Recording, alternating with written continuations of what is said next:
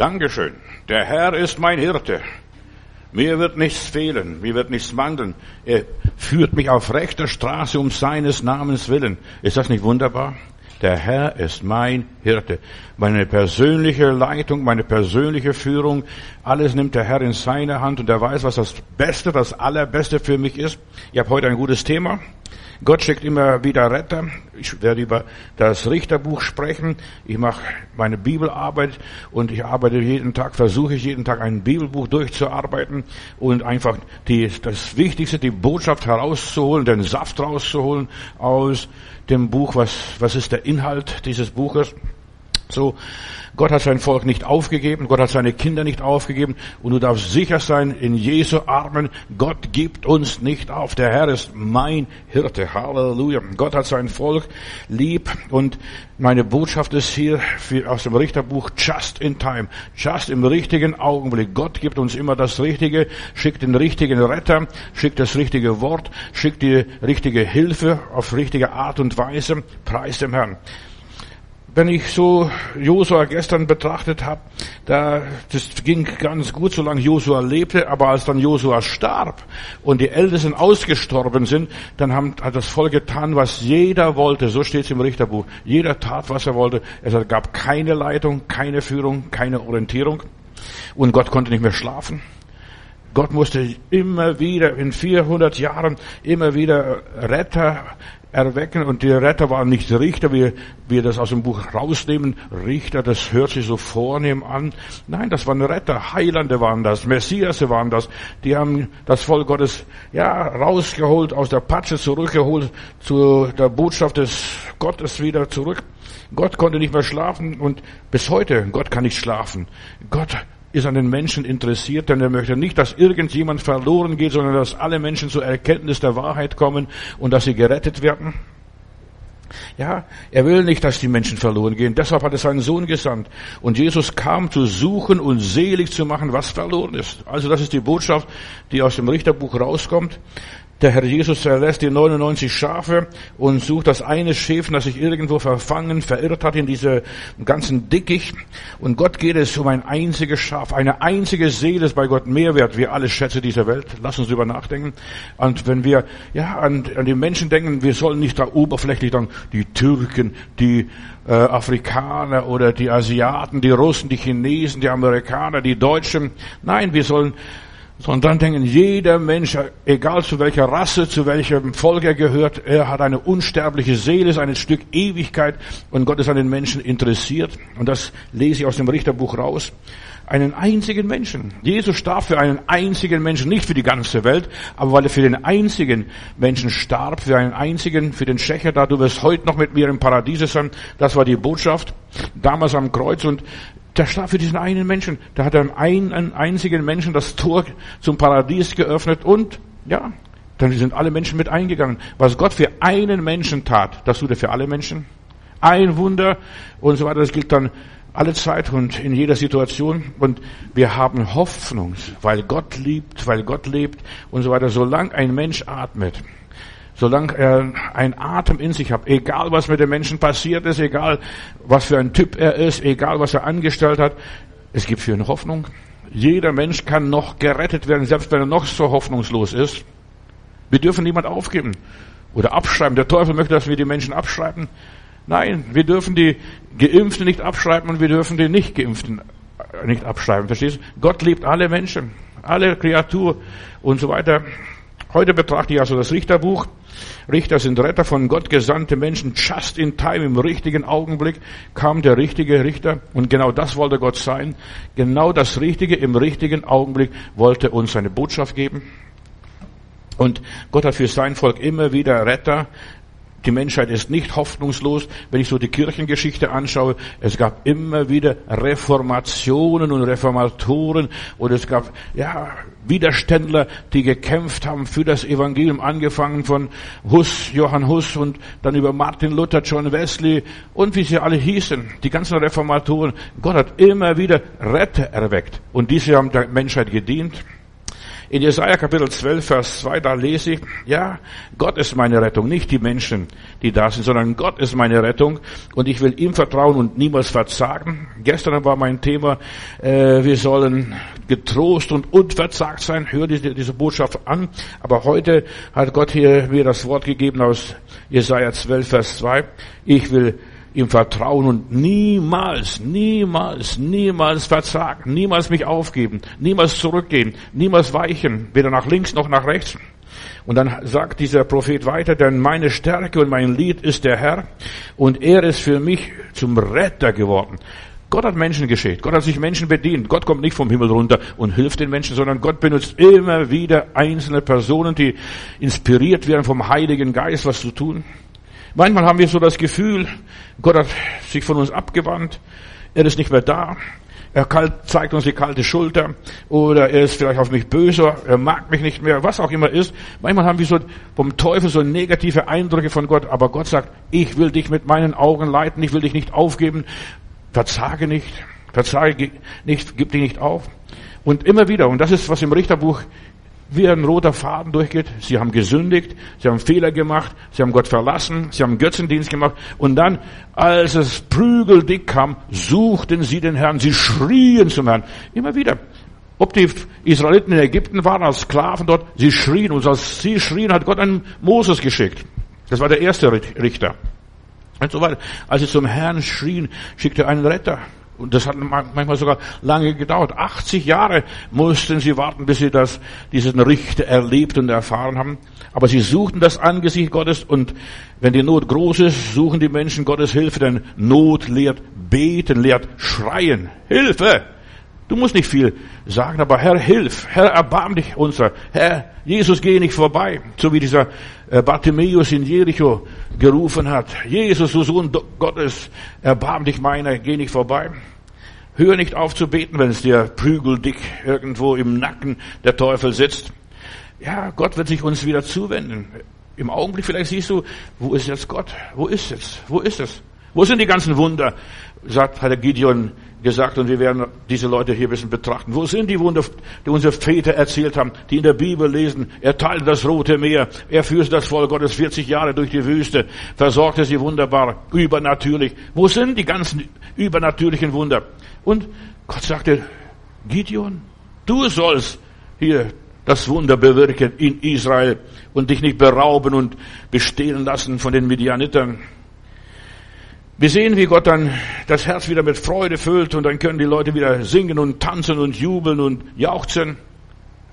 Vorher sind sie niedergeschlagen, niedergeschmettert, liegen auf dem Boden.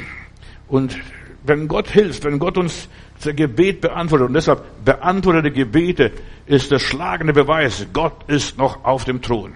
Sie schrien, Gott schickte einen Helfer im richtigen Augenblick, in der richtigen Situation, mit dem richtigen Wort, ja, mit der richtigen Botschaft an die richtige Person. Und sie hatten wieder Glauben, sie waren wieder voller Zuversicht, diese Israeliten. Und meistens 40 Jahre lang ging es gut. Es ist erstaunlich, 40 Jahre, das ist eine Lebensspanne in der Bibel, 40 Jahre. 40 Jahre in der Wüste, 40 Jahre da. Äh, die Könige regierten, Saul regierte 40 Jahre, David regierte 40 Jahre, Salomo regierte 40 Jahre. Und 40 Jahre gab es Frieden. Das ist wunderbar. Weißt du, wenn du einmal Gott erlebt hast, du für 40 Jahre deine Ruhe unter Umständen, unter Umständen. So, dann kannst du wieder springen, wie David über die Mauern, du überwindest Welle, wenn Gott dir gnädig war, wenn Gott dir geholfen hat, hast du wieder Mut gefasst, dass du wieder vorwärts gehst. Und solange die Ältesten in Israel lebten, Älteste sind Presbyter, die die Übersicht haben, die mal irgendwo eine Übersicht bekommen haben, auf welche Art auch immer, solange sie lebten, solange sie Gott kannten, gab es keine Probleme. Und solange du deinen Gott kennst, Bruder, Schwester, gibt es keine Probleme. Aber sobald du Gott verlierst, und genau das ist, was der Teufel möchte, der Teufel möchte dir Gott ausspannen. Ausspannen. Ja. Irgendwas anderes dir den Weg zu schicken und so weiter, dass du Gott vergisst. Und wenn wir Gott vergessen, geht uns, geht uns wieder dreckig. Als diese Ältesten ausstarben, einer nach dem anderen, als es keine Heilige mehr gab, keine Männer und Frauen, die von Gott erwählt, berufen waren, kein Gottesglaube, im Lande vorhanden war, da kamen die Probleme. Da kamen die Feinde, die Angriffe, da waren sie schutzlos ausgeliefert der Situation. Da hat nichts mehr geholfen, keine Technik, keine Programme, nichts mehr. Verstehst Sie waren freiwild, vogelfrei, da konnte sie jeder abknallen. Wenn Gott nicht mehr mit uns ist und mit dir und mir ist und so weiter, dann ziehst du alles Negative an. Wenn Gott nicht mehr mit uns ist, ziehen wir das Negative an. Pass auf. Dann sehen der, die Feinde, die Raubtiere, die Bestien, sehen also, der ist jetzt schutzlos, von allen guten Geistern verlassen. Und dann greift er dich ab, an. Alle, die irgendwo schwach geworden sind, schau diese Tiere in der Wildnis. Die Löwen werden nie eine Horde angreifen, aber die greifen die Einzelnen, die schwach werden, die nicht mehr mit können, die nicht mehr mitlaufen, die irgendwo rumhängen. Ja, wir sollten kein Magnet sein für die Dämonen, für die Teufel. Aber die Schwachen, die Rückständigen, die zurückbleiben, die Abgefallen, die ziehen das an wie ein Magnet. Die ziehen die Krankheiten an, die ziehen die Probleme an, die Fresse und die Räuber, was es auch immer ist, die Treiber, da wirst du gejagt und getrieben, bis du den Geist aufgibst. Gottesferne und Gotteslo Gottlosigkeit hat sich für Israel, wenn du das Richterbuch liest, sehr verhängnisvoll ausgewirkt. Und jedes Mal, wenn sie dann schrien, Hilfe, Herr, ich kann nicht mehr, dann irgendwo die Hand Gottes da ergriff und so weiter und hat ihn wieder die Leute rausgezogen. Manchmal Rettung in letzter Minute. In letzter Minute. Gott rettet uns just in time, in letzter Minute. Gott rettet uns nicht vorher. Manche Leute möchten schon vorher, halbes Jahr vorher schon gerettet sein. Nein, just in time. Deshalb verzage nicht, werd nicht mutlos, wenn du Probleme hast bis zum Hals und nicht mehr weiter kannst. Just in time, im richtigen Moment. Bevor du erstickst, bevor du den Geist aufgibst, wird er eingreifen. Halleluja. Retter in letzter Minute. Und er wird irgendwann einen Retter vom Himmel schicken, welcher Art auch immer. Auch wenn es ein Vogel ist oder ein Schuss ist oder ein Mensch ist. So wie mir ging hier mal im Tegel, äh, da guckt eine Frau da auf die Tafel, wann landet ein Flugzeug und so weiter, wann ihr Flugzeug landet oder abfliegt. Und dann sage ich, kann ich Ihnen helfen? Dann sagt sie zu mir, sie schickt der Herrgott. Der Herrgott schickt immer Menschen im richtigen Augenblick. Glaubt mir das? Und manchmal den und manchmal jenen. Und manchmal sind wir entsetzt, wen er gerade schickt. Wir machen einen Straßeneinsatz hier auf dem Breitstadtplatz und da kommt ein Türke. Der sagt, hier, nehmen Sie das, die Flasche Mineralwasser und er sagt, Sie, Sie arbeiten, Sie sprechen hier so viel und so weiter, Sie müssen auch mal was trinken. Ja, und guck mal, Gott schickt im letzten Moment jemand, der einem ein, die Flasche gibt. Verstehst du? Mineralwasser. Dich erquickt und dich erfreut. Ja, wenn der Retter da ist, dann geht's wieder weiter, dann wird's wieder alles gut. Dann kannst du wieder, ja, Oberwasser haben. Da geht's wieder voller Freude weiter. Da schöpfst du aus den Quellen Gottes, aus den Heilsquellen. Weißt du, das ist so schön. Plötzlich, im letzten Moment, kommt irgendwo eine Hilfe, eine Antwort, ein Anruf, ein Brief. Ja, oder hörst du plötzlich im Radio oder im Internet eine Predigt. Die Menschen sind unseren Gott nicht gleichgültig. Gott interessiert sich für jeden Einzelnen, auch du, mein Bruder, Schwester, lieber Freund, bist Gott nicht gleichgültig. Wir sind sehr wichtig unserem Herrgott. Sie schickt der Herrgott. Halleluja. Und heute auch diese Botschaft ist vom Herrgott geschickt. Ja, Gott versucht uns mit Seilen der Liebe immer wieder ruck, ruck, ruck, ruck, ruck, immer näher zu sich zu ziehen. Immer wieder. Jedes Mal ein Stückchen mehr. Gott sieht und erzieht seine Kinder. Ziehen und erziehen, beides gehört zusammen. Er erzieht seine Kinder. Und bevor das Volk Israel in der Antike ein Königtum wurde, hat Gott so viele Richter geschickt, eine ganze Menge. Ich will äh, sie durch nur streifen, ich kann sie nicht einzeln betrachten. Das kann ich vielleicht mal später ein und den anderen nochmals mir aufgriffen und ich werde den Simson irgendwann betra extra betrachten, der, der so ein gewaltiger Messias vom von, ja, von einem Engel angekündigt und hat Fehler gemacht und trotzdem hat Gott ihn benutzt, denn er in seinem Tod, als er starb damals im Tempel, also diese, im Dagon-Tempel, als er dann blind war, Augen ausgestochen, die Tretmühle der Philister getreten hat, dann sagt er, wo sind hier die Säulen? Und dann sieht er, in seinem Tod starben mehr Philister als sein ganzes Leben lang. Und wir haben dann Pfingsten. Und Pfingsten, ja, Bei diesem Tod von Simson starben 3000 Philister. Am Pfingsten bekehrten sich 3000 Menschen. Ganz anders für die Gnade Gottes waltet. Dann sterben nicht die Leute, dann werden sie lebendig, sie sind Kinder Gottes geworden. Aber Simson ist eine Predigt für sich selbst. So, den Richtern oblag, ja, die Aufgabe, das Volk Gottes zu regieren. Aber ich möchte sagen, liebe Richter, ihr hättet vielleicht lieber einen Sack Flöhe gehütet, als sie das Volk Gottes gehütet damals. Ja, es war schwer, es war nicht einfach, äh, in der Situation den Israeliten zu dienen. Lieber einen Sack Flöhe hüten, als den Christen dienen, den Heiligen dienen, da, den Frommen dienen, den Pharisäern dienen. Jesus hätte auch lieber einen Sack Flöhe gehütet. In aller Liebe. In aller Liebe. Die sind nicht zu beneiden. Immer wieder, die haben aufgebaut, die haben das Volk ermutigt und dann dienten sie wieder fremden Göttern. Sobald es dem Volk Gottes besser ging, haben sie Gott vergessen und so weiter. Wir haben wieder schöne Zeit und Gott ist mit uns und so weiter. Und dann sind sie fremden Göttern nachgelaufen. Ja, Sie haben sich wieder den Völkern angepasst. Sie wollten so sein wie die anderen Völker. Wir wollen auch einen König haben, wie die anderen Nationen, wie die Ägypter, wie die Syrer, wie die Babylonier. Und ich will hier auch eine Botschaft sagen. Angepasstes Christentum ist der Wegbereiter für den Antichristen. Angepasstes Christentum, Ökumene, Allianz, was weiß ich, mit allem Hinz und Kunst und Müller und Meyer zusammen, die nicht wiedergeboren sind. Du kannst keine Allianz bieten äh, machen. Wir müssen schon heilig sein. Gottes Volk ist ein heiliges Volk, ein abgesondertes Volk, ein besonderes Volk, ein besonderes Völkchen sogar, in aller Liebe.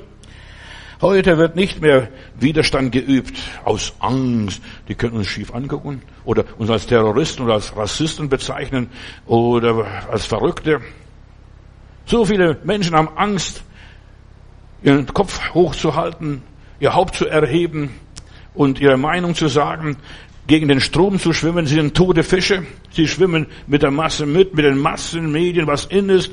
Schau doch die Leute an in unserer Gesellschaft, in den Kirchen, in den Gemeinden hin und her.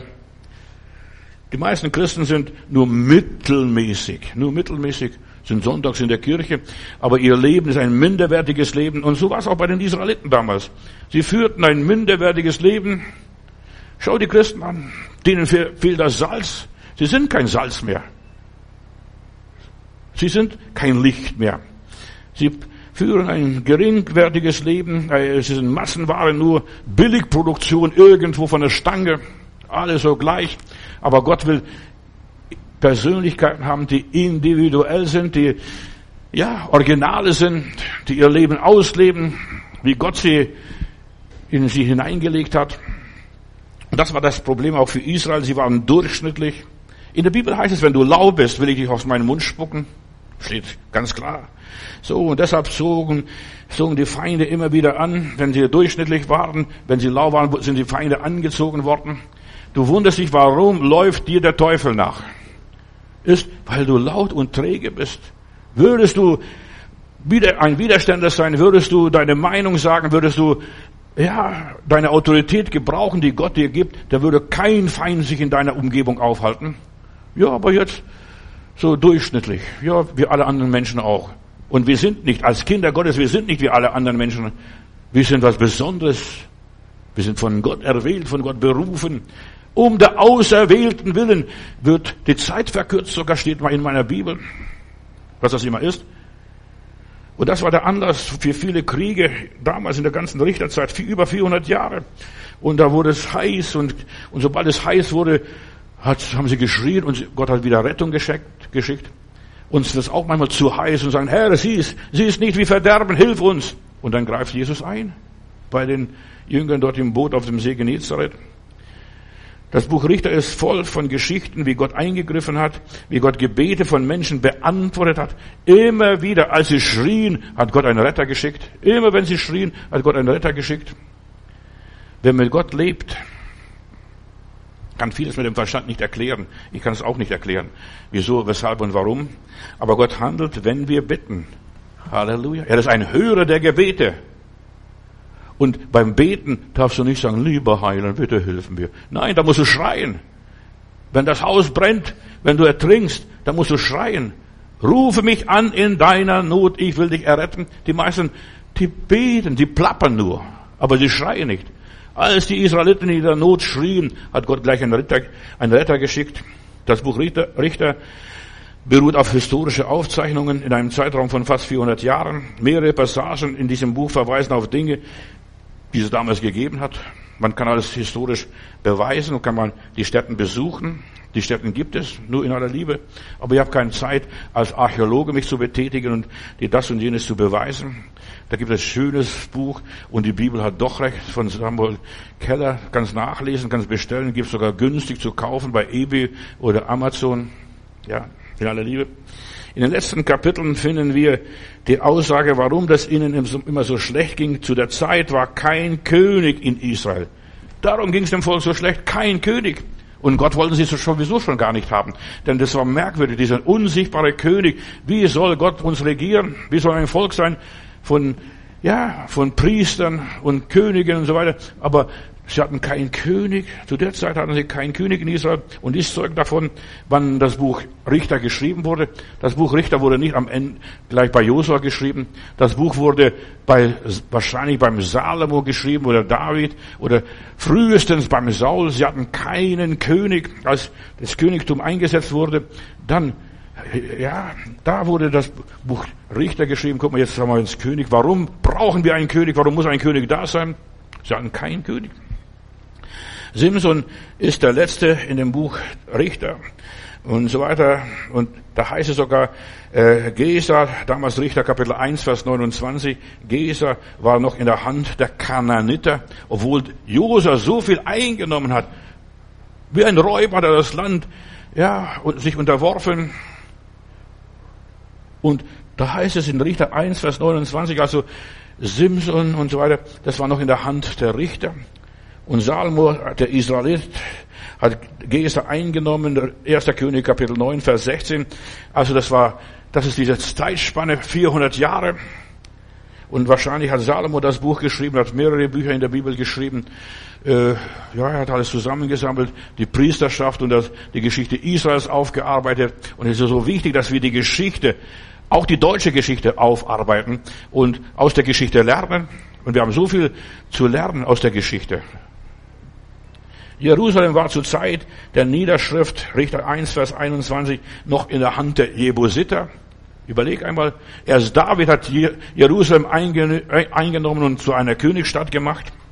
Aber Richter 1, Vers 21, Jerusalem war in der Hand der Jebusiter. Stell mal vor, die Israeliten leben bereits 400 Jahre im Land und Jerusalem, die Stätte der Anbetung, Berg Sion, wo der Tempel Gottes einmal stehen sollte, ist doch in der Hand der Feinde. Da lese ich ja Richter 1, Vers 21, aber die Benjamiter vertrieben die Jebusiter nicht, die in Jerusalem wohnten, sondern die Jebusiter wohnten bei den ben Benjamitern in Jerusalem bis auf diesen Tag, wo das Buch geschrieben wurde. Nur zur Geschichte. Oft denken, wieso ist so, das und jenes. Ja, das ist eine Geschichte. Wir sollen aus der Geschichte lernen. Und das war der Fall hier, 2. Samuel Kapitel 5, Vers 6 bis 10, da lesen wir, dass David die Stadt eingenommen hat über den Schacht, übers Wasser, über Wasserkanal, er ist er da hochgestiegen und er hat sogar Glauben gehabt, Lahme werden die Stadt einnehmen. Verstehst du? Lahme. Die müssen gar nicht groß geübt sein. Wenn Gott mit uns ist, nehmen wir die Städte ein, nimm ein, nimm ein das gute Land. Lahme werden Jerusalem einnehmen. Und die Jebusiter haben gespottet, ihr kriegt uns nicht. Ja, pass auf, Lahme werden die Stadt einnehmen. Schwächlinge werden die Stadt einnehmen. So, die in Richter überlieferten Ereignisse sind der Vorlauf zu der Forderung, dass sie einen König, nach einem König gerufen haben. Wir brauchen einen König, Samuel, bitte hilf uns. Salb uns einen König. Weißt du, Gott war traurig, dass man ihn verworfen hat. Gott wollte durch die Richter, durch die Retter regieren, aber sie haben den König verworfen. Wir brauchen einen Pastor, wir brauchen einen Bischof, wir brauchen einen Papst. Verstehst? Ja, und das war diese Situation damals. Wir brauchen das, wir brauchen einen König. Und dann haben die Leute einen König gekriegt. Und dieses Königtum hat abgewirtschaftet bis zum Schluss. Denk an Ahab, denk an, ja, am Schluss gab es keinen König mehr. Die sind alle bankrott gewesen. Und dann lesen wir hier diesen Bericht über Israels wankelmütige Situation, immer wieder Kompromisse mit dem Weg Gottes, Gott und Baal, Gott und die Höhen. Und sie taten die Höhen nicht ab, heißt es immer wieder auch im König im Buch, in der Chronik. Sie taten die Höhen nicht ab. Sie wollen jetzt was Stabiles, was Beständiges, was Regelmäßiges. Wir brauchen ein Gebäude. Das war die Situation damals und ist heute. Sie wollten nicht, dass der Geist Gottes sie leitet dass der Geist Gottes zu ihnen redet, dass der Geist Gottes sie bestimmt. Just in time, dass wir immer im richtigen Augenblick das Richtige sagen. Nein, der König, Führerbefehl. Wir folgen dir. Verstehst du? Genau das wollten sie haben. Und dann haben sie den Führer bekommen. Was die Menschen bitten, das kriegen sie. Dann haben sie gerufen, Heil, Heil, Heil, Heil Hitler. Und, und, weißt du, und da konnten sie sich nicht entziehen. Das war auch Zwangsherrschaft. Und weh, wenn du deine Hand nicht gestreckt hast. Dann bist du gleich ins KZ gekommen. Und dann haben manche Christen geheult, die standen hinten an der Garderobe, haben sich an der Garderobe festgehalten, dass es so aussieht, als wenn sie die Hand heben würden. Verstehst du? Zwangsherrschaft. Wir sind mittendrin in so einer Zeit der Zwangsherrschaft. Unterjocht und wir merken es nicht. Die Deutschen haben nicht gemerkt, dass der falsche Prophet da war, dieser Adolf, und hat sie alle in die Irre geführt, ins Chaos geführt. Und so ähnlich war es auch damals Sie haben sich Lehrer aufgesetzt, die, die ins Verderben führten. So, wenn ich da den Bericht hier lese, immer wieder, auch im Königtum, ja, sie haben wenig Glück mit den Königen gehabt, ganz wenig. Es gab ganz wenige Könige, die wirklich den Willen Gottes taten. Der Vater hat den Willen Gottes getan. Ich denke nur an Hiskia. Aber sein Sohn, und er tat, was dem Herrn missfiel, und noch viel schlimmer. Und noch viel schlimmer. Weißt du, es mag gut sein. Auch die Könige waren solche Retter für Israel. Gerade der richtige Mann am richtigen Platz. Und wir haben jetzt demnächst Wahlen. Leute, wir sollten drüber nachdenken, wen wir wählen. Wen wir wählen. Wir sollen beten, bevor wir das Kreuzchen machen irgendwo. Du kannst nicht jeden wählen. Und wehe, du wählst jeden. Ja, der ist auch gut, der ist auch anständig. Gott geht nicht nach dem Anstand. Gott schaut das Herz an. Die Motive. Das sind für Gott wichtig. Das Herz und die Motive. In aller Liebe. Betet jetzt schon. Fangt an zu beten und zu fasten, damit ihr die richtigen Personen für den richtigen Posten wählt. Da hetzt der eine auf den anderen. Verstehst du, da wird schmutzige Wäsche jetzt gewaschen, ganz groß. Da werden nicht die Programme verkündigt und so weiter, was wir haben. Aber da wird einer schimpft über den anderen her. Kompromisse führen uns nicht zum Ziel. Und schmutzige Wäsche waschen bringt uns auch nicht weiter. Und sie haben durch die Könige mehr verloren, als was sie bekommen hätten. Sie haben das Chaos bekommen am Schluss, sind in die babylonische Gefangenschaft geraten. Sie kamen vom Regen in die Traufe. Wer Gott aufgibt, der gibt seine Freiheiten auf. Wer Gott aufgibt, der gibt seine Freiheiten auf. Das Buch Richter ist eine nachdrückliche Erinnerung an die Notwendigkeit, den Wert einer treuen, guten Führung vom Geist geleitete Menschen, das haben wir nicht. Ganz wenig. Es gibt ganz wenige Politiker, die ihr Herz für das Volk opfern, ihr Leben für das Volk opfern. Ganz wenige. Die musst du mit der Lupe suchen in der Geschichte, du wirst es kaum finden. Sind alles nur korrupt, die wollen nur ihre Taschen voll stecken, die wollen nur Geld verdienen, Geschäfte machen, mit was auch immer. Nur von Gott inspirierte Leute können dem Volk ein Segen sein. Alles andere sind Mietlinge. Wenn der Wolf kommt, hauen sie alle ab. Saul war der erste König, den sie bekommen haben. Und wo endete er? Im Selbstmord. Gott wollte regieren. Ja, nach Bedarf. Das ist wie Gott regiert. Nach Bedarf. Er hat nicht die ganze Zeit regiert, aber nach Bedarf. Und sie hatten Frieden. Bei einem Richter hatten sie Frieden für 80 Jahre. Nach Bedarf. Und meine Lieben, Gott regiert nach Bedarf, wenn die Not vorbei ist und so weiter. Dann sagte, mach du jetzt weiter. Auf eure Art und Weise, was ihr von mir gelernt habt nach dem Gesetz und dergleichen. Moses Gehilfe und Nachfolger, sein Nachfolger, dieser Josua, führte die Kinder Israel an als sie das gelobte Land in Besitz nahmen, da klappte da alles noch, weil Gott ihre Hilfe war, weil Gott ihr Fürst war. Und Gott sagte dann zu Josua, du bist der Fürst Israels, du bist der Fürst Gottes. Verstehst? Und wir brauchen wieder Fürsten Gottes, die von Gott installiert sind, von Gott berufen sind, von Gott erwählt sind, wie auch immer. Älteste, was auch immer ist. So, da klappt es. Und da ging Schritt für Schritt vorwärts. Schau das Richterbuch an, es geht Schritt für Schritt vorwärts. Gott kommt zu seinem Ziel auch auf Umwege. Denk, was du willst. 1. Korinther Kapitel 13, Vers 9, ein Einschub. Unser Leben ist ein Stückwerk. Auch die Geschichte Gottes mit unserem Leben ist ein Stückwerk. Kein Meister ist vom Himmel gefallen. Glaubt doch nicht diesen Spuk, dass wir vollkommen sind. Wir sind auf dem Weg der Entwicklung. Israel war auf dem Weg der Entwicklung zu einem Volk Gottes, dass der Messias kommen kann, der Heiland kommen kann. So, und unser Leben besteht auch aus Stückwerk. Aus Kindheit, aus Jugend, aus Schulerfahrungen, aus Ausbildung, aus Beziehungen mit Menschen, die in unser Leben hineintreten und uns wichtig werden. Ja, unser Leben ist ein Stückwerk, Brüder und Schwestern. Denk nicht, dass du gleich ein Mais, ein Frommer, ich bin jetzt Christ geworden. Du kannst kein Christ werden. Das ist ein Werk des Heiligen Geistes, Christ zu werden. Oder ich habe ihn bekehrt. Dann bist du sowieso schon verkehrt, wenn du von jemandem bekehrt worden bist. Der Heilige Geist macht Persönlichkeiten. Ja, unser Leben ist ein Stückwerk. Dann kommen die Berufsjahre. Denk drüber nach. Ich habe diese Tage nachgedacht. Ich denke über mein Leben nach. Und so weiter. Was ist mein Leben gewesen?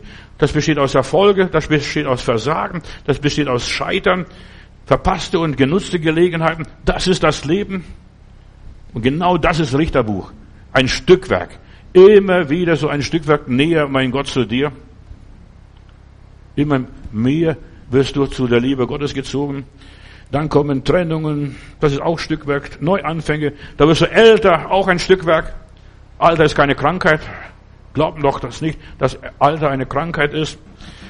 Dann gibt es Abschiede, da muss man manche Sachen loslassen, aufräumen. Da ist Freude und da ist Trauer. Ist alles nur Stückwerk. Dein Leben ist ein Stückwerk. Deine Träume und Ängste, deine Visionen ist alles nur ein Stückwerk. Die Erwartungen und die Enttäuschungen hier, genau das ist Richterbuch, diese Phase, was wir als Menschen durchmachen, ein Stückwerk.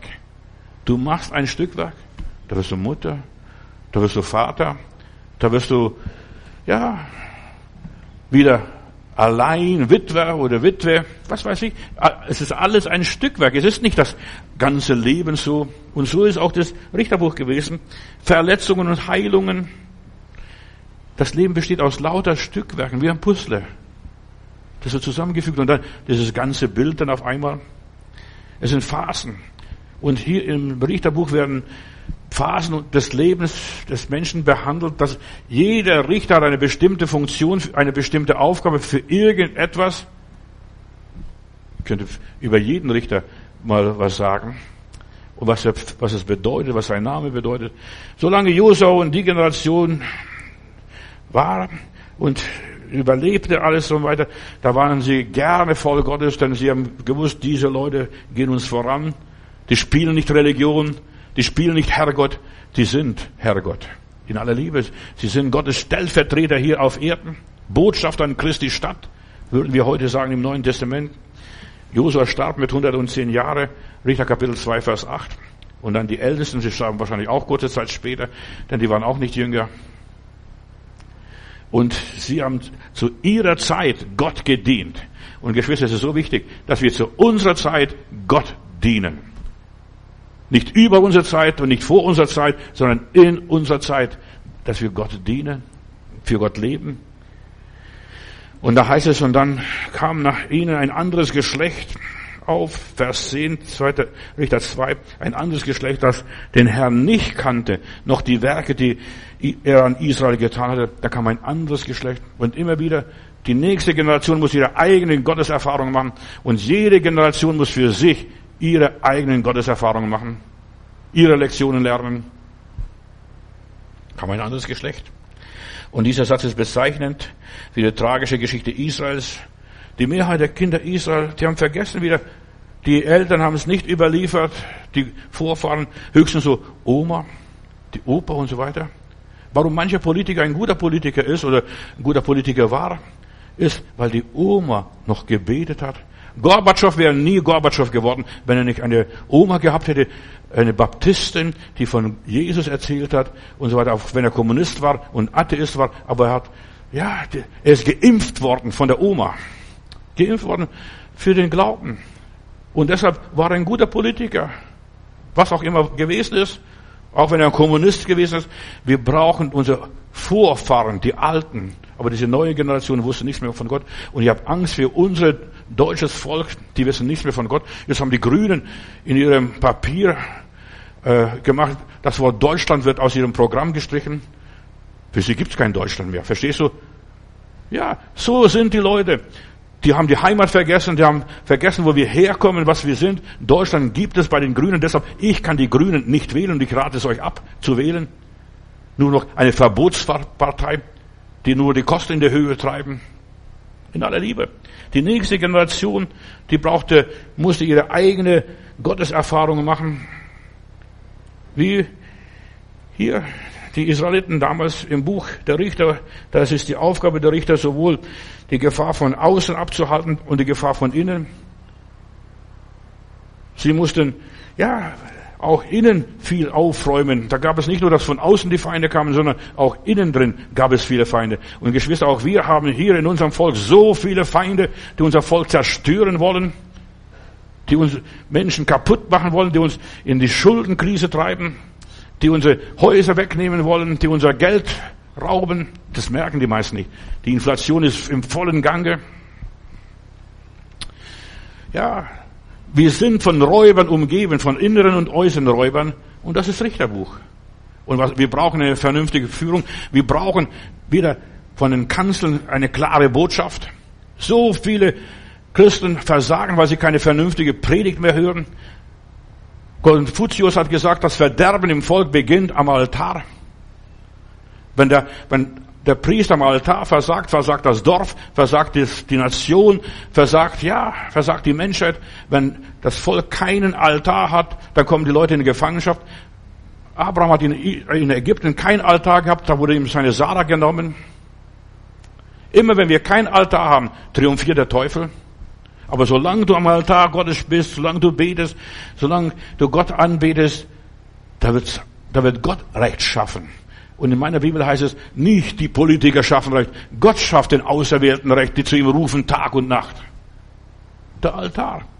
Wie steht's bei dir mit deinem Hausaltar? Denk drüber nach. So viele Christen haben keine Hausandacht mehr. Früher habe ich predigen dürfen können und müssen. Was Christen habt regelmäßig unsere eure Hausandacht, liest regelmäßig eure Bibel. Dann musst du jetzt nicht wundern und sagen, mein Sohn ist verloren gegangen, meine Tochter ist verloren gegangen. Nein, Christen haben keine keine Hausandacht mehr. Und wenn du keine Hausandacht hast, triumphiert der Teufel über deine Familie. Ich möchte dich ermutigen wieder, führe in deine Familie Hausandacht. Auch wenn deine Kinder das nicht wollen und rebellieren dass meine Familie, also von meinem Vater her, die Familie Gläubige sind, alle dem Heiland dienen, alle Kinder, alle acht und so weiter. Als unser Vater sich bekehrte, hat er einfach angefangen, Kinder, wir machen jetzt Hausandacht. Und ich weiß noch, manche meiner Geschwister, die haben gesagt, wir machen nicht mit, aber er sagte, solange ihr unter meine Füße, eure Füße unter meinem Tisch sitzt, werdet ihr das tun müssen, was ich euch sage. Und hat dann einen Abschnitt aus der Bibel gelesen und dann gebetet und dann gesegnet und am Schluss sind die Kinder zu Gott gekommen, alle nacheinander. Wenn der Hausaltar fehlt, werden die Kinder von Gott weggehen. Aber wenn die, der Hausaltar da ist, werden die Menschen zu Gott kommen. Und das hat in Israel oft gefehlt. Hausaltar. Die sind den fremden Göttern nachgelaufen. Materialismus, Haus bauen, Auto kaufen, Pferde kaufen, Kamele kaufen, Schafe kaufen, was auch immer wieder kaufen. Der Mensch lebt nicht von Brot allein, sondern von einem jeglichen Wort, das durch den Mund Gottes geht. Es ist so wichtig, dass wir einen Hausaltar haben. Habe ich gar nicht in meinem Programm drin, aber ich denke, dass es wichtig ist, dass ich manchen sagen muss, manchen Christen, die Leviten verlesen soll.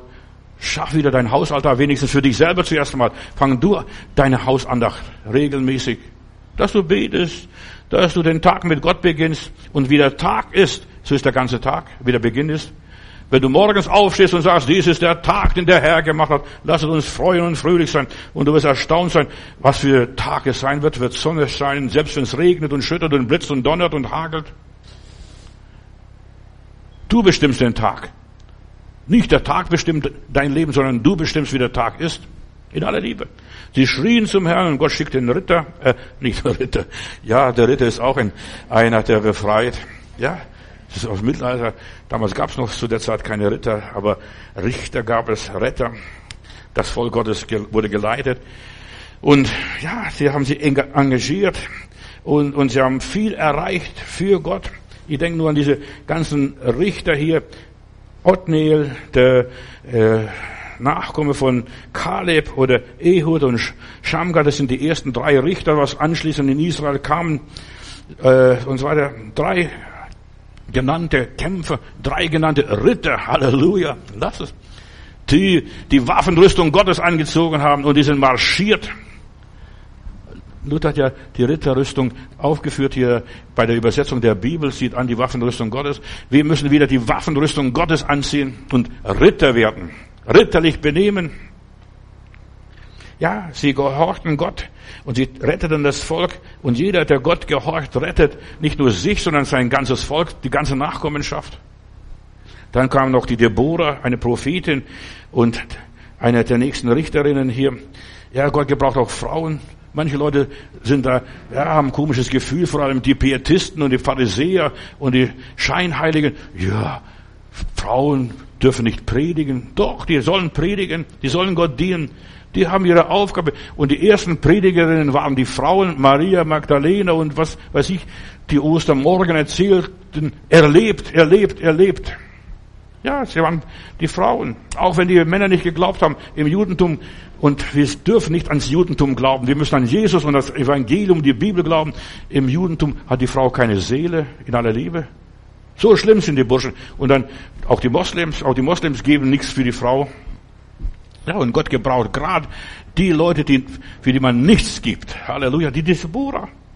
Die Deborah, die sagt, Barak, du musst in die Schlacht gehen. Du bist ja hier dieser Retter von Gott bestimmt. Aber ich habe Angst. Deborah, wenn du nicht mitgehst, gehe ich nicht. Und, und, du siehst hier, was das für ein Waschlappen war. Es gibt so viele fromme religiöse Waschlappen. Die sind von Gott berufen, von Gott, ja, eingesetzt und, und so weiter. Aber die gehen nicht in die Schlacht, die brauchen eine Deborah. Und damals war wahrscheinlich eine, eine männliche Führungskraft eine Mangelware. So vielfach gibt es hier Männer, die nichts taugen, die impotent sind in aller Liebe, die Gott gar nicht gebrauchen, die haben sich von, ihrer, von der Gesellschaft degradieren lassen. Aber Gott will jeden gebrauchen, Mann und Frau. Du sollst Vater und Mutter ehren, beide sind gleich vor Gott. Alle sind gleich. So, und die Nachfolge der Richter, dann der Gideon, der stellt Gott sogar mehrfach auf Probe und Gott prüft ihn auch und dergleichen. Und dann sehen wir, was da alles passiert. Gideons Sohn, dieser Abimelech später, äh, der wird, macht sich zum König. Und Gideon sagte, ich will kein König werden, obwohl man, obwohl man ihn zum König salben möchte, wollte. Aber Gideon sagte, nein, der Herr ist König. Aber sein Sohn, der macht sich zum König nachher. Ich komme nachher darauf zurück. Tötet alle seine Brüder und so weiter und richtet Schaden an. Weißt du, der Vater kann mal gut sein. Und er sagt, ich möchte kein König sein. Der Herr ist König. Der Herr regiert. Und dann macht der Sohn so einen Mist. Von den nächsten sieben Richtern Zwei möchte ich ganz besonders erwähnen, den Jephthah und den Simson, ganz kurz. Sie haben Israel aus der Unterdrückung befreit, eine sehr schwierige Aufgabe gehabt, sehr schwierige Aufgabe.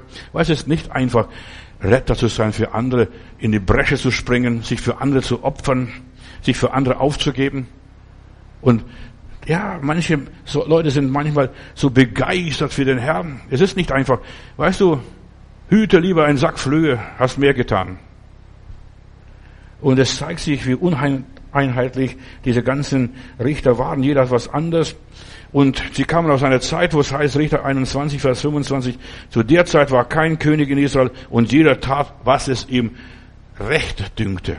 Was es ihm recht dünkte. So nach seinem Kopf, nach seinem Bauch, nach dem Äußeren. Jeder tat, was ihm recht dünkte. Und außerdem wird deutlich, dass es den, dass die Israeliten manchmal ihnen nicht gehorchten, sondern den heidnischen Völkern nachliefen, nicht konsequent waren. Sie, sie, ja, selbst die Richter waren nicht konsequent. Weißt du, Gott hat sie gegeben, aber sie haben da mittendrin aufgehört. Die Israeliten haben mittendrin aufgehört, so wie jetzt hier Richter Kapitel 3. Die Israeliten wohnten unter den Kananitern, Hethitern, Amoritern, Pharisiter und Heviter und Jebusiter. Ja, die wurden nicht vertrieben. Ja, Jos hat sie alles, alle gedemütigt, aber vertrieben haben sie nicht. Was nützt es, wenn du den Teufel gedemütigt hast in deinem Leben, der den Schwanz eingezogen hat und ein bisschen weitergegangen ist, aber der regiert immer noch und der regiert immer noch deine Familie, dein Haus, deine Geschäft, deine Firma, was weiß ich. So viele Menschen lassen, ja, Kompromisse, machen Kompromisse. Sie gingen Mischehen ein. Das hat Gott strikt verboten. Ihr sollt nicht diese heidnischen Frauen heiraten oder heidnische Männer. Ihr sollt konsequent sein. Voll Gottes gehört zum Voll Gottes. Und wie du sagst es, da bist du gleich out. Lies mal Richter Kapitel 2, Vers 20 oder Richter Kapitel 3, Vers 5 und folgende Verse. Die Kinder Israel haben sich immer wieder von den Satzungen, Ordnungen Gottes abgewandt. Sie taten, was ihnen recht dünkte, was sie für richtig hielten. Ja, und das ist der Grund, warum so viele Menschen dann in Gefangenschaft geraten. Denn, ja, hier wie die Israeliten, sie wurden nach Mesopotamien gebracht und dienten acht Jahre lang dem König in Mesopotamien und zahlten ihm Tribut. Steht im Richterbuch. Und erst dann, als sie flehten, lieber Gott, wir können es nicht mehr, die Steuern gehen immer höher, diese Ausgaben steigen, wir können es nicht mehr, dann hat Gott wieder einen Richter erweckt, diesen Othniel, und die waren gerade im gelobten Land. Noch gar nicht so lang, noch gar nicht so lange her, dass der Kaleb lebte, der Großvater von diesem Othniel. Sie haben alles vergessen. Weißt du, so viele Menschen vergessen die Güte und Barmherzigkeit Gottes, die Treue zum Herrn, die geben alles auf und machen da ihre Sache. Und dank Othniel wurde das Volk für 40 Jahre von diesem mesopotamischen Joch befreit. Wir brauchen wieder, dass wir dieses fremde Joch abschütteln aber wir können das fremde Joch nur abschütteln, wenn wir konsequent dem Herrn nachfolgen, konsequent ihm dienen, konsequent ihm vertrauen. Und nach seinem Tod entfernen sich die Israeliten, so heißt es immer wieder im Richterbuch, sich erneut von Gott und dann muss wieder ein anderer Richter kommen, dieser Ehud aus dem Stamm Benjamin. Und er hat sie befreit von den Moabitern, dieser Ehud. Eigentlich, was ich sagen will, die ganzen Richter und Retter, das waren alles Partisanen, die führten einen Guerillakrieg. So war das Volk Gottes damals aufgestellt. Nicht nur, wir nehmen ein das gute Land. Du musst einen Partisanenkrieg führen gegen den Teufel, gegen die Mächte der Ungerechtigkeit. So im Untergrund, unterschwellig. Das haben sie getan. Dieser Ehud hat mit List den König Eglon in seinen privaten Räumen getötet. Richter Kapitel 3, Vers 16 folgende Verse. So Partisanenkrieg, Guerillakrieg. Das ist nicht angenehm. Weißt du, da muss immer wieder mal untertauchen. Mein Onkel damals in der Sowjetunion, der war bei den Partisanen. Der hat immer wieder den, dem Staat zugesetzt. Der hat gesagt, die haben uns alles ausgeraubt, der Stalin uns nach den Verwandten nach Sibirien verfrachtet und ich will mit dieser Regierung nichts zu tun haben. Und ich weiß, es ist nicht einfach. Der muss sich im Wald verstecken. Der musste zur Partisanenkrieg. Du musst klug sein und ohne falsch. Und dann hat er selbst Radioempfänger gebaut, damit er BBC hören kann. Ich weiß es noch. Ja, es war interessant, mein Onkel, wenn ich so gesehen habe, wie er diesen Partisanenkrieg führt. Eingebung von irgendwo anders. Wie sieht's aus draußen in der Welt? Was ist da los? Dieser Ehud hier war so ein Partisan. Und mit Unterstützung des Stammes Ephraim führte Ehud ein siegreiches Leben und gegen die Moabiter. Und du musst auch gegen deine Moabiter kämpfen.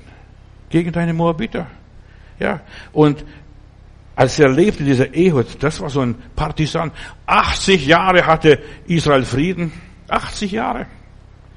In Richter Kapitel 2, Vers 16, da lese ich, wenn der Herr wenn dann der Herr Richter erweckte, die ihnen halfen aus den Händen der Räuber, so gehorchten sie den Richtern, ja, und manchmal auch nicht, sondern liefen fremden Göttern nach und beteten sie an und wichen bald von dem Weg, auf dem ihre Väter gegangen waren. Und als sie den Herrn nicht gehorchten und so weiter, dann schickte der Herr die Feinde. Plötzlich standen sie da. Plötzlich wurden sie belagert. Als nächster Richter war hier der Shamgar, wird erwähnt. Und dieser befreite Israel von den Philistern, die, ja, er hat sich eingesetzt, eigenhändig befreite er, ja, Israeliten, eigenhändig. Und du musst vieles eigenhändig machen, nicht die anderen machen lassen. Eigenhändig. Eigenhändig. Eigenhändig tötete er 600 Philister. Du musst deine Philister in dir aufräumen. Die Feinde Gottes. Die Feinde sitzen in dir, nicht draußen irgendwo. Eigenhändig. Du musst mit deinen eigenen Händen sagen, nein, hier nicht. Mit mir nicht. Und ich mache das nicht. Ja? Äh, und dergleichen. Möglicherweise war Shamgar kein Israelit. Sein Name könnte diesen horitischen Ursprungs sein, also, aber auf jeden Fall, es steht drin, eigenhändig tötet er die, äh, die Philister. In seiner Zeit kam der Karawanenhandel der Israeliten zum Erliegen, weil die Kananiter die unbefestigten Dörfer des Hochlandes ständig überfielen, bis die Deborah kam und auftritt. Richter Kapitel 5, Vers 6. Und nach dem Tod von Ehud waren die Israeliten wieder im Götzendienst verfallen. Ist das nicht verrückt? Kaum ist der Prophet oder der Richter, der Retter tot, machen sie wieder Götzendienst, die Kanoniter und so weiter. Und dann hat Gott den Kanoniterkönig Jabim von Hazor die zur Strafe geschickt. Ein, ein König zu dieser Zeit war dann die Propheten Deborah da in Israel.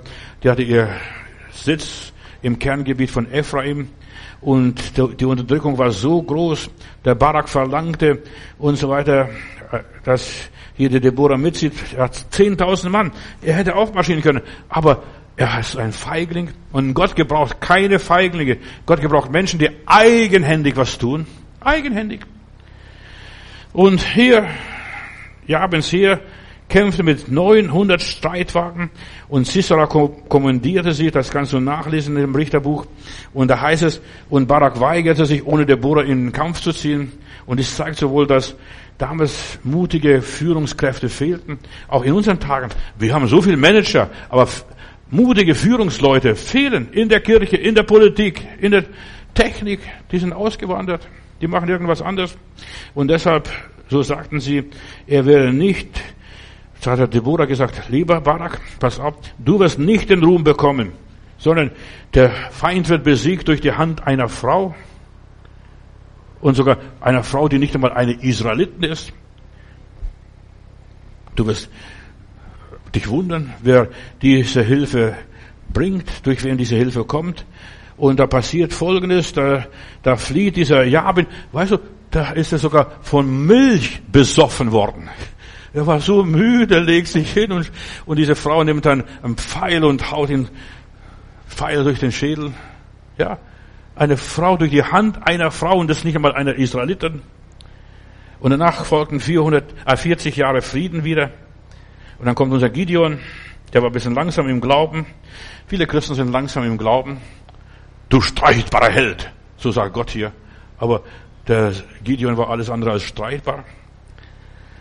Und er versagt immer wieder, er traut sich nichts und die Ernte wird geklaut. Der Feind kam immer in Erntezeiten, immer im Herbst, wenn die Ernte da war. Und der Feind kommt immer, wenn du erntest, wenn du gesegnet worden bist. Sei nicht zu stolz, zu hochmütig. Sobald du aus der Tür hier rausgehst, da steht der Feind draußen und klaut dir alles. Immer wenn du was geerntet hast, wenn du gesegnet bist, oh, wenn du sagst, wir haben eine tolle Ernte heute gehabt, eine tolle Predigt gehabt, dann kommt der Feind und kassiert dir alles. Und so wurde Israel schwach vor den Medianitern damals und da schrien sie wieder zum Herrn, wieder das gleiche Zir der gleiche Zirkus. Und der Herr half ihnen. Daraufhin sandte Gott ihnen einen Mann, der ja zuerst mal seinen Glauben festigen musste, dieser Gideon, und er begann sehr skeptisch vor Gott zu stehen. Er bezweifelte. Er sagte, ich bin das, ja, der Jüngste, ich bin, mein Stamm ist das Kleinste, äh, und so weiter. Die Übermacht der Feinde ist so groß. Was soll das sein? Und die Medianiter sind verbündet noch mit diesen Amalekiter und so weiter. Und die machen das, was sie wollen. Und sie richten, was kann ich gegen sie ausrichten? Denk nicht klein von dir. Halleluja. Gott denkt groß von dir. Wenn er dich erwählt, wenn er sagt, Gideon, du, du sollst gehen, dann denk groß von dir, weil Gott groß von dir denkt. Du sollst anfangen, so zu denken, wie Gott denkt und nicht wie dein Schädel denkt. Und Gideon, wir wissen seine Geschichte. Wir werden irgendwann dieses Bild nochmals betrachten. Und ja, er überwindet sich und dann geht er und marschiert und fängt an, ja, für Gott zu dienen, bekommt von seinem Vater. Zuerst reißt er den Altar des Vaters nieder, denn in seinem Haus war sogar Götzenaltar. Und sein Vater gibt ihm sogar einen frommen Namen, Jerubabel, oder Jerubal. Baal streitet für ihn, verstehst du? Ein, ein, eigentlich so komische Namen. Aber was soll es sein? Auch wenn der Vater dem Götzen dient, auch wenn deine Eltern Götzen gedient haben, wenn die vielleicht Stasi-Leute waren, KGB-Leute waren oder Securiatis-Leute waren, was weiß ich, vergiss es alles. Fang du an, Gott zu dienen und orientieren dich nicht an deine Vorfahren. Liebe sie, bet für sie, segne sie, sei ja, lieb zu ihnen, aber du solltest deinen Weg gehen. Und Gideon musste seinen Weg gehen, wurde vom Geist Gottes erfüllt. Dann ließ er die Posaune blasen und vier Stämme haben sich mobilisiert. Diese Mobilmachung. Gideon zweifelt immer noch. Er ist immer noch nicht zum Glauben durchgebrochen. Obwohl er jetzt 22, 32.000 Leute zusammengetrommelt hat, zweifelt immer noch. Und bin ich wirklich der richtige Mann am richtigen Platz? Und so viele Leute haben Zweifel. Weißt du, Gott hat sie bestätigt, Gott hat sie gesegnet, Gott hat ihnen Weisheit gegeben, Geld gegeben, Mittel gegeben, die Soldaten gegeben und sie zweifeln immer noch an sich.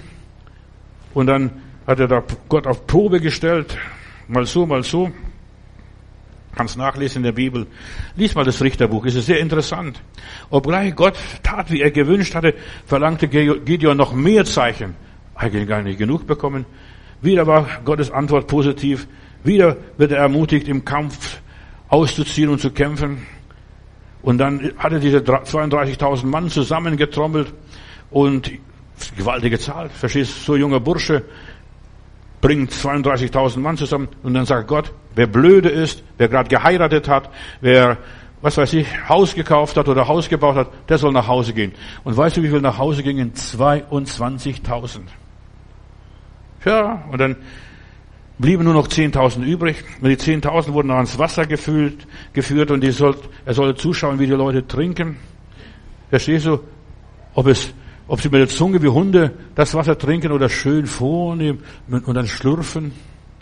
Ja, das soll er genau beobachten. Ob es Draufgänger sind oder Muttersöhnchen sind. Schön vornehm, gebildet, intellektuell, intelligent. Und nur die, die das Wasser wie Hunde getrunken haben. Einfach so geleckt mit der Zunge. Die wurden ausgewählt und weißt du, wie viel da übrig blieben? 300. 300. Kapitel 7, Vers 1 kannst du nachlesen im Richterbuch. Und dann mit diesen 300, die, da hat er aufgeteilt in vier Lager. Da hat jeder bekommen einen Krug, eine Fackel und so weiter und eine Posaune und die sollten jetzt in den Krieg ziehen. 300 Leute. Er wusste, der Sieg. Auf diese Art wird man keinen Sieg bekommen. Und du musst wissen, auf welche Art man im Reich Gottes Siege erringt. Nicht auf der normalen menschlichen Seite, so vornehm das Wasser schlürft. Verstehst? Nein. Auf, ja, wie Hunde sollen sie das Wasser lecken. Und diese Leute wurden dann gebraucht und als sie dann anfingen, zerbrachen sie auf einen Schlag die Krüge und die Medianiter, und es waren eine ganze Menge von denen, äh, und eine ganze Menge im Lager, die spielten verrückt plötzlich. Ja, die schlachteten sich gegenseitig ab.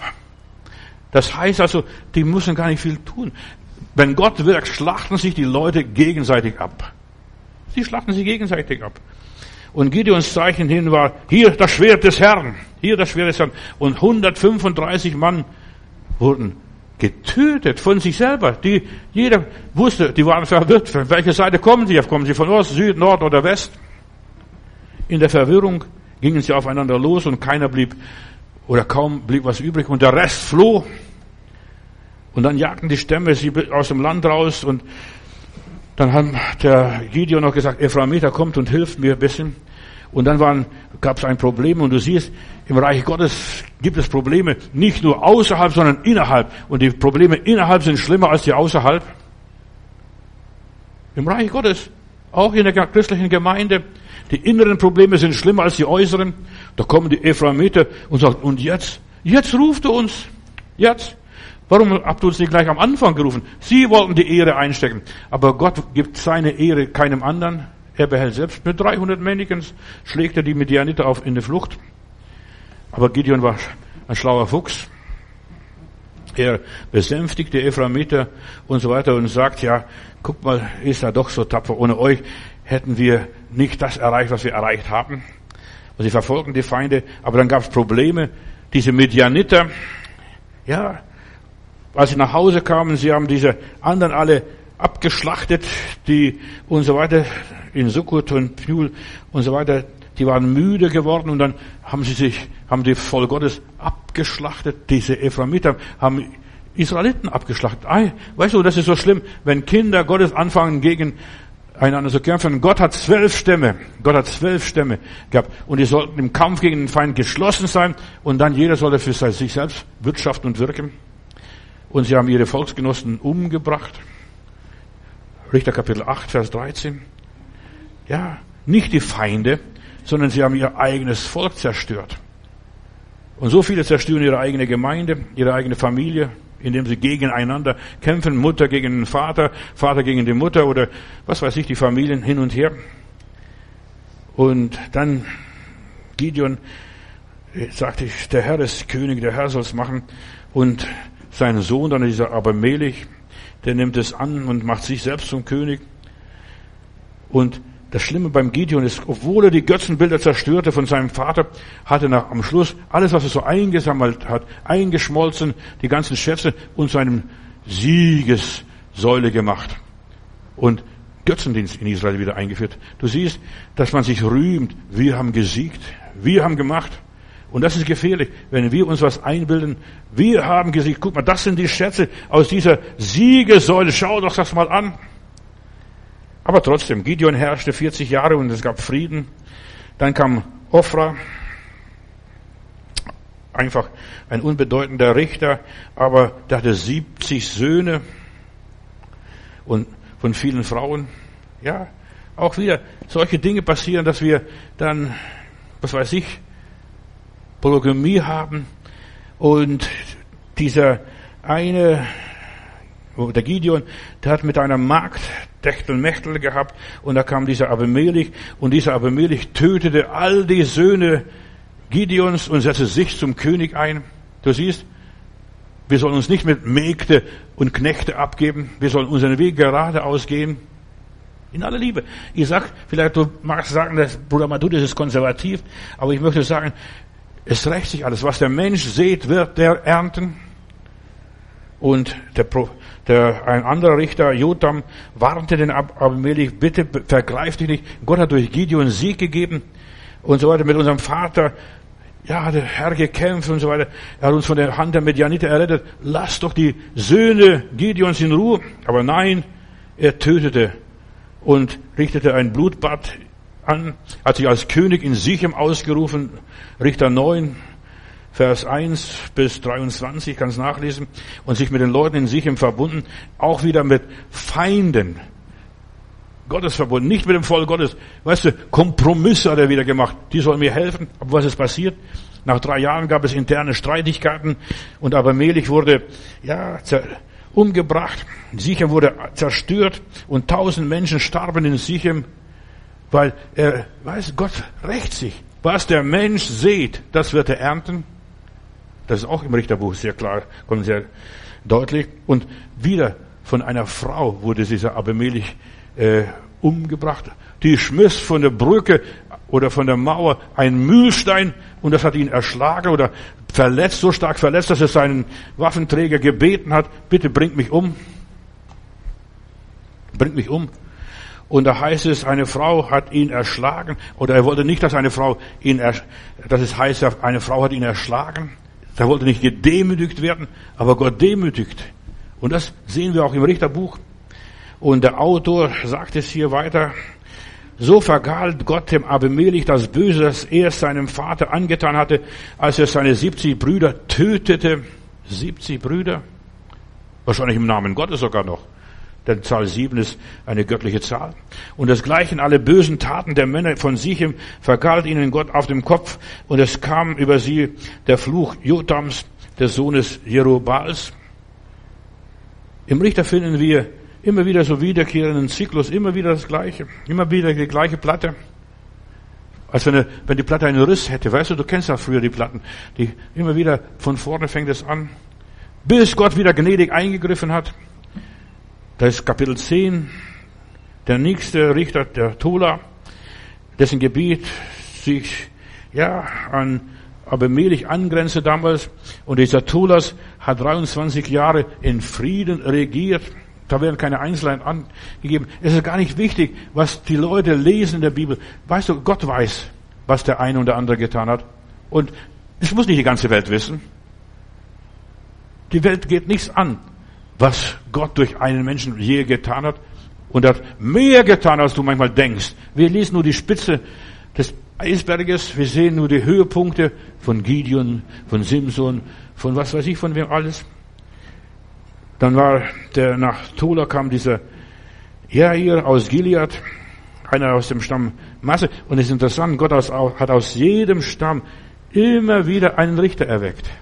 Also wenn ich so lese, aus jedem, all den zwölften Stämmen, außer dann, hat Gott immer einen Richter erweckt. Und dann heißt es, ja, dass dieser Jair starb und dergleichen, aber das, dieser Jair hat einen Blödsinn gemacht.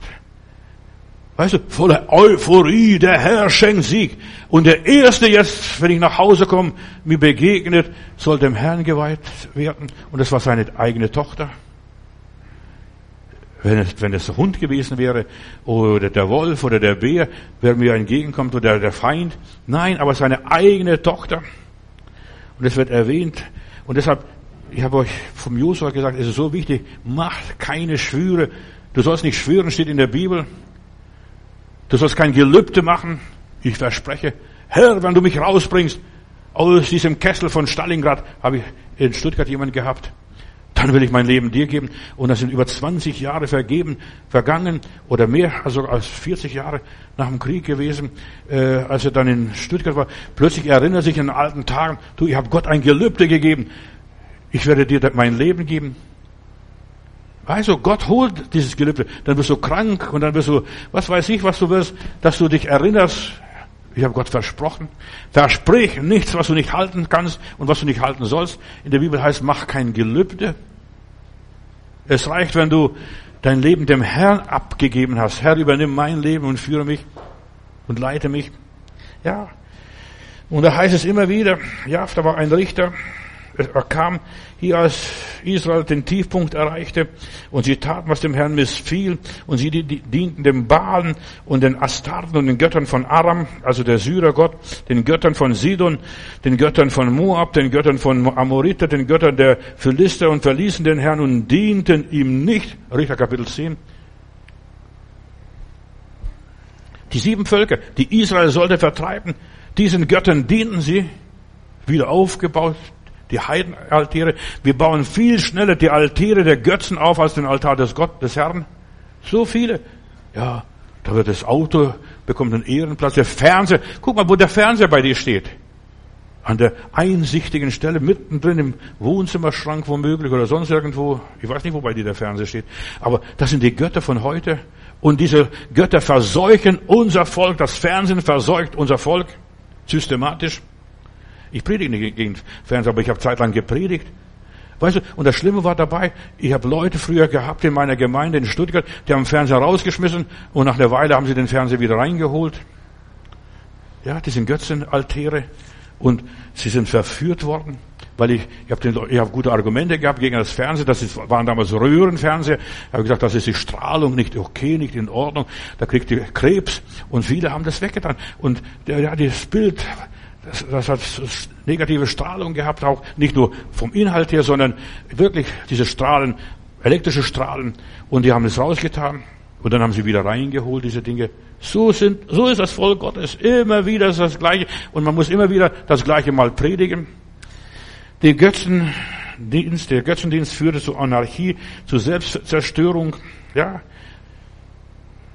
Und dieser Jafta und der Gideon, das waren einfache Leute, die Gott benutzt hat, keine komplizierten Leute, so von geringer Herkunft.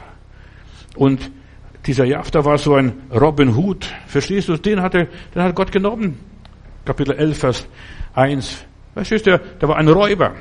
Und in der Bibel heißt es, und er hat sich mit losen Leuten umgeben, dieser Jafter. Und genau den hat Gott gebraucht, der sich so wie Robin Hood den Armen geholfen hat, da geholfen hat, da und so weiter. Und die Ältesten von Gilead baten, kommt zum Kampf gegen die Amoriter.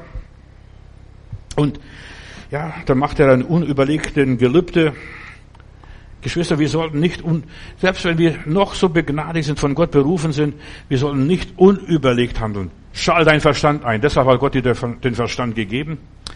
So, und den Rest des Berichtes von Jeftes Regierung und dergleichen äh, wird äh, geschildert, dass er ja, die Ephraimiter wieder strafte. Da kamen 42.000 Ephraimiter um durch Jafta. Verstehst du? Gott segnet auf der anderen Seite und dann bringt er die anderen um. Rächt sich an den anderen. Wenn Gott dich segnet, lass die anderen in Ruhe. Er regierte nur sechs Jahre, nur, nur nebenbei. Und was soll ich hier sagen? Da kamen noch ein paar andere Richter, der Elon und der Abaddon aus Ephraim. Und zu der Zeit war wahrscheinlich Wohlstand, denn der eine hatte äh, 30 Söhne und 30 Töchter. Verstehst du? Und das kann man nur machen, wenn man im Wohlstand ist, wenn man seine Familie ernähren kann. Da war Wohlstand. Auch der Wohlstand ist verderblich. Und nichts ist schlimmer wie der Wohlstand. Und sobald der Wohlstand in unserer Gesellschaft einkehrt, da vergessen die Menschen Gott. Ja, das macht die Technik, das macht die Regierung, das macht die Kirche, das macht dies, das macht jenes. Und es ist schlimm, wenn wir bedenken, wir leben jetzt mittendrin in einer Wohlstandszeit und wir, leben gefährlicher, als wir denken. Das Buch Richter zeigt, egal was es ist, ich möchte beten, lieber Gott, hilf das, diesem Volk, hilf den Menschen in unserer Zeit, dass wir nicht dich verlieren und es ist nicht schlimmer, als seinen Gott zu verlieren, seinen Gott aufzugeben. Ist nicht schlimmer. Und Gott zeigt, wenn wir beten, wenn wir ihn anrufen, dann greift er ein. Und Gott kennt jede Verschwörung auch gegen dich. Alles, was man so gegen dich plant. Auch was die Regierungen hier, die ganzen Lügen und Drohungen, was sie auf die Bevölkerung loslassen. Du darfst bald nirgendwo hinfliegen. Israeliten und so weiter, die werden jetzt das dritte Mal geimpft. Und ich habe hier auch noch gesagt, hier in Charité, seit gestern wird in Charité jetzt das dritte Mal geimpft, weil die erste Impfung nicht mehr wirkt. Und ich sage dir, das, was die Gottlosen sich vornehmen, das wirkt nicht, kann doch nicht wirken. Aber ich möchte Mut machen, bleib bei dem Herrn. Und wenn du den Herrn hast, der Herr wird dich beschützen. Und solange du beim Herrn bist, da wird der Herr dir den richtigen Versteck sorgen, wie Elia, dass du dich richtig am Bach Grit dann bei der Witwe verstecken kannst. Wenn dein himmlischer Leibwächter dich versteckt, Halleluja, dann wirst du nirgendwo gefunden. Lob und Dank. Wenn Gott dich versteckt, die können dich aus allen sozialen Treffen oder was auch immer ausschließen, aber du kannst einfach in dem Versteck Gottes bleiben und bleib so lang, wie der Herr dich da drin hält. Und das ist so wichtig, dass du diesen geheimen Ort kennst, den geheimen Verstecker, diesen geheimen Leibwächter deines Lebens kennst. Und der wird bei euch bleiben alle Zeit, der Heilige Geist. Das ist alles so im Richterbuch. Und sie ließen sich vom Herrn nicht sagen, aber lass dich vom Herrn was sagen. Gott, der Herr, ist der Held des Buches. Deshalb hat der äh, Gideon gesagt, nein, ich möchte kein König sein. Gott ist der Held.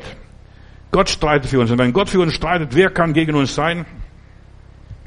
Das Buch Richter ist so ein Zeichen dieser, von dieser unermüdlichen Gnade und Barmherzigkeit und Güte Gottes. Gott ist immer bereit zu helfen.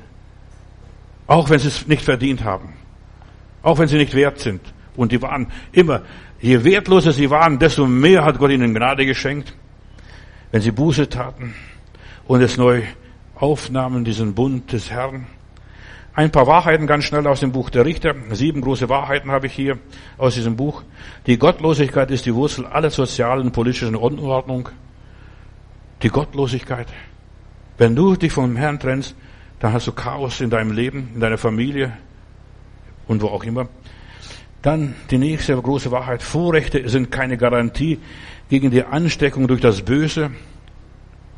Ja, wir sind die Auserwählten Gottes, vergiss es. Und die fallen. Auch die Heiligen fallen. Schlechte Gesellschaft verdirbt gute Sitten. Das lesen wir aus dem Richterbuch. Wer nicht Sieger ist über die Sünde, der wird zum Sklaven. Auch die Israeliten fangen an, Götzendienst zu treiben.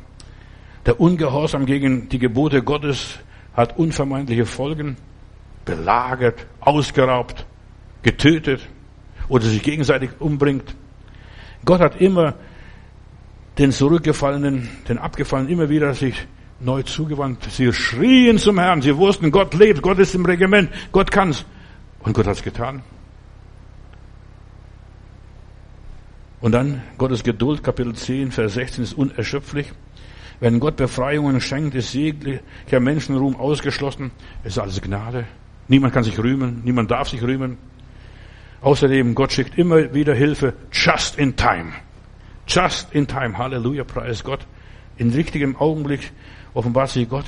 Himmlischer Vater, du hast zu allen Zeiten immer wieder richtige Leute gehabt, die das Richtige taten und sagten. Just in time kam immer deine Hilfe ihnen zu, ja, zu ihnen. Du hast immer wieder Menschen benutzt, um deinen Plan zu verwirklichen. Auch uns umgibt eine Wolke von Menschen, die, durch die wir gesegnet worden sind, die uns geholfen haben, die uns beigestanden sind, die uns zum Herrn geführt haben für uns gebetet haben.